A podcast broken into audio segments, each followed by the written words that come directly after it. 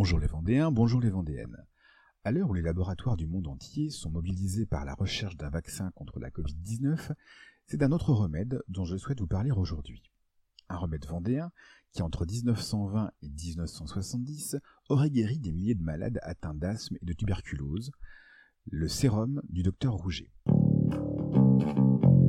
Pour être honnête, je n'avais jamais entendu parler de ce docteur avant de tomber sur un vieux guide touristique vendéen de 1951, dans lequel on pouvait lire à la rubrique Fontaine Commune de 764 habitants, déjà renommée par ses foires, Fontaine se voit envahie chaque jour par des centaines de malades venus de tous les coins de France et de l'étranger pour chercher, près du célèbre docteur Rouget, un remède à leurs maux.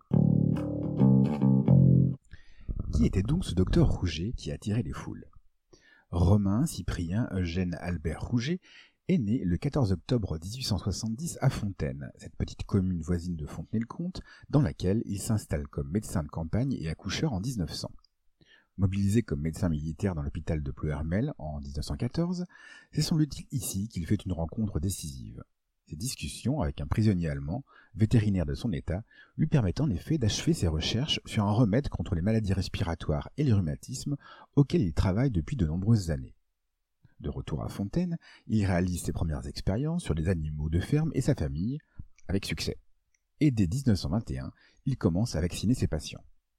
La réputation du docteur et de son sérum dépasse rapidement les frontières de la Vendée, de la région et même du pays et ce sont bientôt des dizaines de malades qui se pressent chaque jour devant le cabinet. Des liaisons régulières en autocar depuis plusieurs départements sont même mises en place.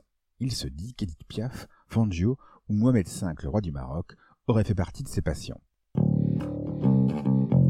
Les séances n'étaient pourtant pas très agréables, à en croire un témoignage que l'on peut lire sur le site des archives de Vendée. Il officiait dans une grande pièce un peu sale. Les gens étaient rangés en file indienne et attendaient leur tour. Ceux qui se trouvaient mal s'allongeaient sur des tapis ont récupéré en quelques minutes.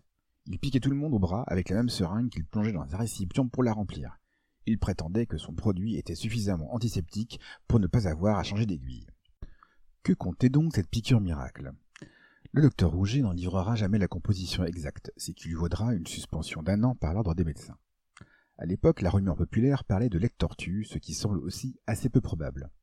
On sait en revanche que le docteur Rouget s'est inspiré des travaux d'un médecin lyonnais, Auguste Lumière, et qu'il a été un des proches collaborateurs du docteur Rapin, le découvreur du BCG. Génie ou charlatan, vrai remède ou placebo, le mystère reste entier. On peut toutefois noter que le vaccin était peut-être un sérum de longévité, puisque le docteur Rouget, qui sera également maire de Fontaine entre 1929 et 1935, exercera jusqu'à sa mort en 1969 à l'âge de 99 ans. C'est tout pour aujourd'hui. Je vais remettre mon masque et chercher une tortue. C'était Sébastien de la page Facebook Le saviez-vous Vendée.